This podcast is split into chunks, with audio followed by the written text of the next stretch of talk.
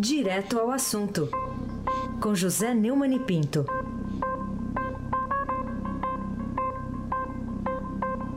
Oi, Neumani, bom dia. Bom dia, Raíssen Abac. Bom dia, Camila Tulinski. Bom dia, Neumani. Bom dia, bom dia Almirante Nelson. Oi. Bom dia, Ana Paula Niederauer. Bom dia, Manuel Bonfim. Bom dia, ouvinte da Rádio Eldorado 107.3 FM. Heisen, diga lá, o que, é que você quer saber, rapaz? Vamos lá, vamos começar. Essa sexta-feira amanhece com interdições de rua em grandes cidades brasileiras, São Paulo, por exemplo, e perspectivas de um movimento forte, já que a gente está vendo, um dia agitado para terminar a semana, abrir o, o, feriadão do Dia do Trabalho, segunda-feira, é, em todos os estados brasileiros. Bom, isso significa que a greve geral é um sucesso, Neumani? É, Heisen, de fato a cena descrita por você leva a crer que a paralisação nacional para protestar contra as reformas que vêm sendo empreendidas com sucesso pelo governo Temer, em especial a trabalhista e a previdenciária, no Congresso, né, o sucesso é no Congresso, mostra que elas não têm aprovação da maioria da população. A paralisação de vias importantes, os entreveros entre polícia e manifestantes nas ruas ocupadas e desocupadas, não caracterizam propriamente uma greve. A greve é um enfrentamento de força entre capital e trabalho, mas se define melhor pela palavra espanhola paro, sinônimo de paralisação, que não tem o mesmo impacto em português da palavra castelhana. Para ser mais exato e menos contaminado por parcialismo, vivemos claramente uma folga geral, que estica o feriado um dia a mais e nele fica, essa, nessa folga fica demonstrado o barulho da oposição manifestando o mal-estar generalizado da população com o governo.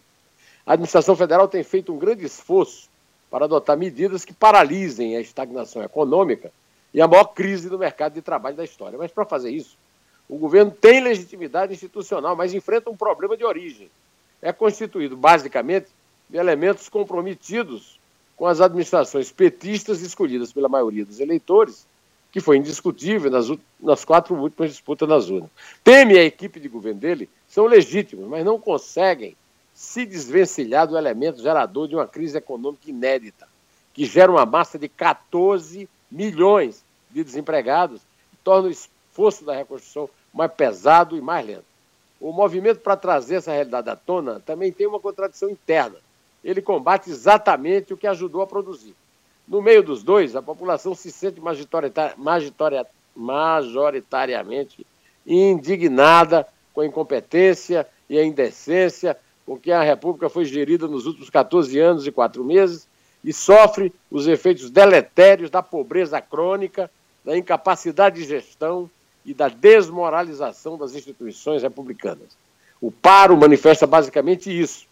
E, infelizmente, não tem muito o que parir, a não ser o rato que a montanha lhe oferece, Heissem Abac. Boa, boa essa comparação aí. Ô, ô Neumann, o que, que a reforma trabalhista tem a ver com tudo isso? É, essa reforma trabalhista, aprovada com folga razoável pelo governo ontem de madrugada, tenta afastar do caminho da modernidade institucional do Brasil a consolidação das leis do trabalho, CLT, herança de 73 anos da ditadura de Vargas, Estado Novo, inspirada na Carta del Lavoro do fascista italiano Benito Mussolini, que ingessa as relações de trabalho e capital no Brasil até hoje. São dois os fundamentos da reforma aprovada na madrugada de ontem. O primeiro deles é o primado da negociação sobre a legislação, ou seja, em teoria, é o enfraquecimento dessa nossa, ele chama de jabuticaba, né? dessa nossa esdrúxula justiça do trabalho e o fortalecimento dos instrumentos legítimos de representação trabalhista e patronal, os sindicatos de um lado e do outro. Aparentemente, não há nada de especialmente dramático dramático, a impactar. Eu não gosto desse verbo, não, mas vou usar aqui porque ele está tá se tornando insuportável, tão sendo usado como está. Na vida real do trabalhador. A reação histérica dos sindicatos e dos tais movimentos sociais deve-se ao fato de que, sem a proteção da estrutura da justiça do trabalho, os sindicatos, que nunca representaram os trabalhadores, mas apenas protegem e enriquecem, muitas vezes ilicitamente, a casta que os dirige, terão de buscar força numa relação mais próxima com as bases das quais se tem afastado. Ao contrário da reforma previdenciária, que move e comove a massa, a trabalhista não tem o mesmo apelo emocional contra. Né? Os sindicatos estão tão descolados das suas bases que não conseguem mais mobilizar para defender os interesses das classes dirigentes alienadas, corruptas, ignorantes e arrogantes. Abac. É, a trabalhista é bem mais difusa, né? Tem muitos pontos, né, Agora, é, é, qual outro ponto mais que, um ponto crucial é, para o qual você chama atenção nesse aspecto? É a questão da contribuição sindical. Na madrugada de ontem, o destaque que o extinguiu foi aprovado para surpresa minha. O trabalhador deve esta ao deputado Rogério Marinho, do PSDB do Rio Grande do Norte. Rogério é neto de Jalma Marinho, um dos mais destacados dos quadros parlamentares da democracia de 46. Herdeiro da, do talento e da perspicácia do avô denista, embora não tenha herdado o talento oratório dele, o relator da reforma trabalhista conseguiu essa vitória que poderá alterar significativamente as regras das relações trabalhistas a partir de agora. Eu tenho acompanhado a pregação a respeito do ex-advogado de sindicatos, o lucidíssimo ex-ministro do Trabalho e ex-presidente do Tribunal Superior do Trabalho, é, Almir Pazianotto.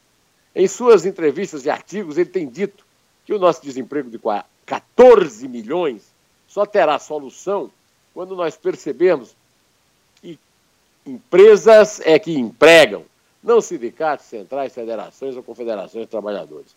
Esses aí, ó, só sugam o trabalhador.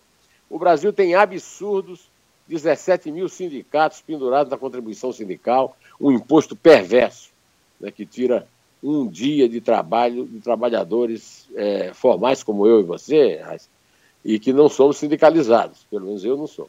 A extinção desse imposto quebra as pernas das centrais, confederações e federações e submete os sindicatos e a representação do som de fábrica à sua capacidade de representar as categorias, pois eles passarão a sobreviver do que cobrarem os sindicalizados e não mais da esmola pública desse tal, dessa tal cobrança de um dia de trabalho, né?